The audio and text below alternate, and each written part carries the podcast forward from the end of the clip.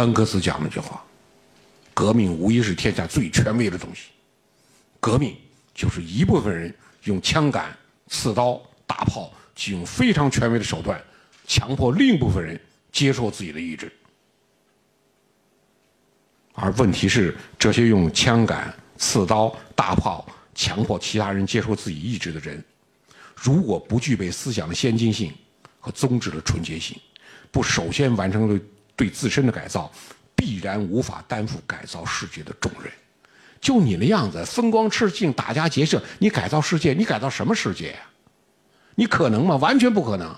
所以，为什么要锤炼之阶级的队伍？当时真正觉悟的不是多数，而是少数，是毛泽东等少数先进分子通过一个一个事例让大家慢慢觉悟。面对红军内部的单纯军事观点、极端民主化、平均主义、流寇主义。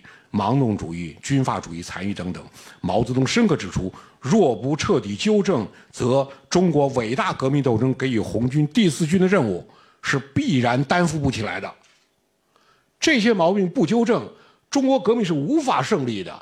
农村包围城市，最后夺取城市是无法实现的，全部要落空的。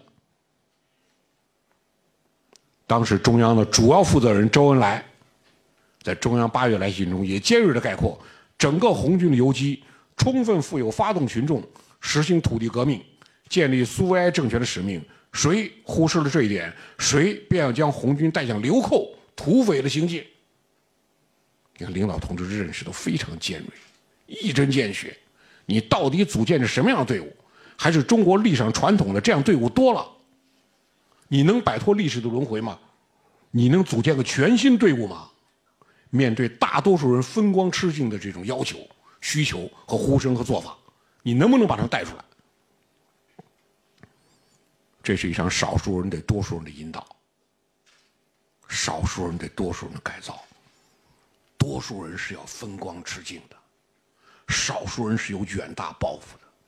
今天也是一样，今天多数人也要求风光吃尽。今天有抱负的、远大抱负的，也仍然是少数。说今天也同时面临着习近平同志对党的队伍、对军队队伍的改造，没有终止。不是说是毛主席已经改造完这个队伍了，已经把它改造出来，就我们什么时候都了断了？没有了断，还在进行。毛泽东当时面临的，这是一支成长于传统环境的农民队伍。在错综复杂的矛盾中，向革命军队转型的艰难痛苦的蜕变，这转型非常痛苦。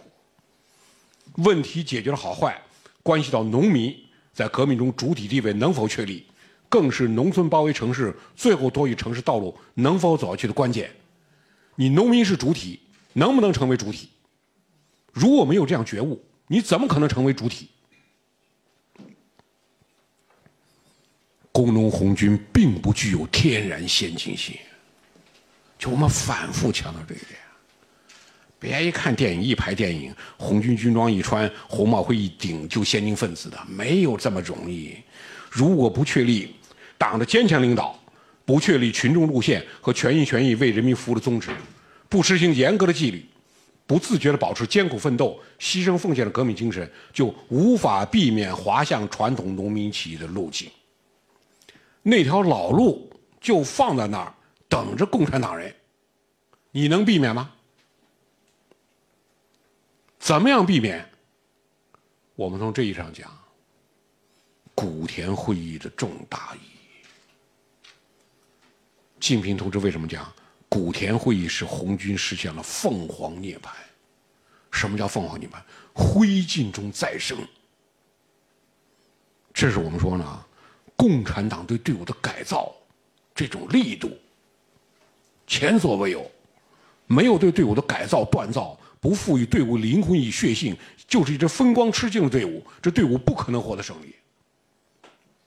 在我们讲古田会议的重大意义，古田会议就是开始全面的实现少数人对多数人的改造，少数先进觉悟分子对大多数人的改造。第一，古田会议规定了红军的无产阶级性质和全心全意为人民服务的根本宗旨。指出了中国的工农红军是一个执行革命的政治任务的武装集团。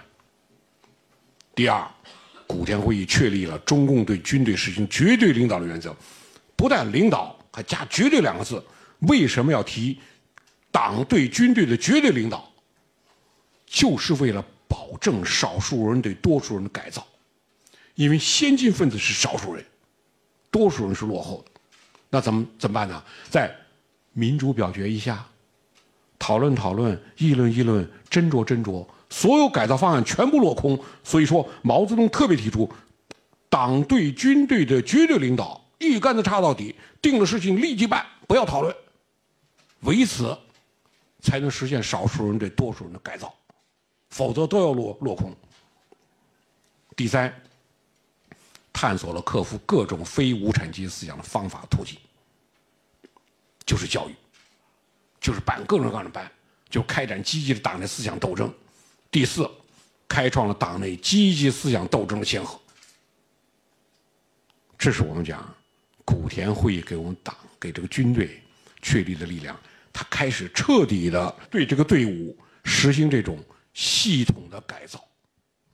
我当时经常讲了，古田会议呢不是改造的终结，是改造的开始。